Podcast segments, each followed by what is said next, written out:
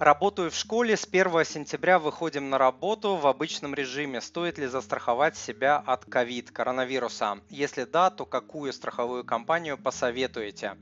А, значит, смотрите, я обещал вам ответить на этот вопрос. Отвечаю. Здесь нужно принять во внимание несколько факторов. То есть вы работаете с детьми, а это, безусловно, очень высокий риск этот ковид э, подцепить, да, потому что дети как саранча разносят различную заразу, э, сами они ее переносят легко, а вот взрослые, особенно э, пожилые, люди в возрасте могут и не перенести. Вот, поэтому это один фактор. Второй момент, нужно смотреть, что эта страховка дает, какие страховые компании есть в вашем городе, которые предоставят вам подобную услугу и что она дает, какие риски она не покрывает или какие профессии она не покрывает, если такие ограничения есть.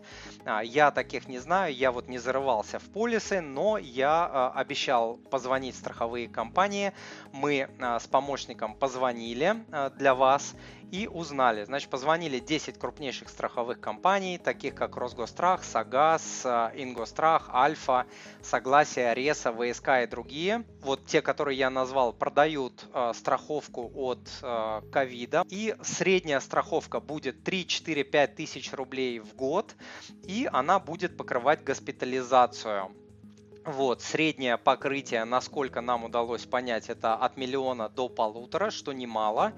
Вот, поэтому если вы постоянно находитесь в публичных местах, да еще, допустим, там в большом городе, густонаселенном, и э, для вас это высокий риск, то учитывая вот невысокую стоимость данной страховки, наверное, я бы это сделал, особенно сейчас осенью, когда будет обострение различных вирусных заболеваний и ковида в том числе. Кстати, что сейчас и начало происходить а, повсеместно. Дорогой друг, если то, что вы услышали, было для вас полезным, то, пожалуйста, подпишитесь на мой канал, оставьте отзыв на iTunes или в Google подкастах, или просто пришлите мне электронное письмо с вашим отзывом. Я читаю все отзывы лично. Заранее большое спасибо.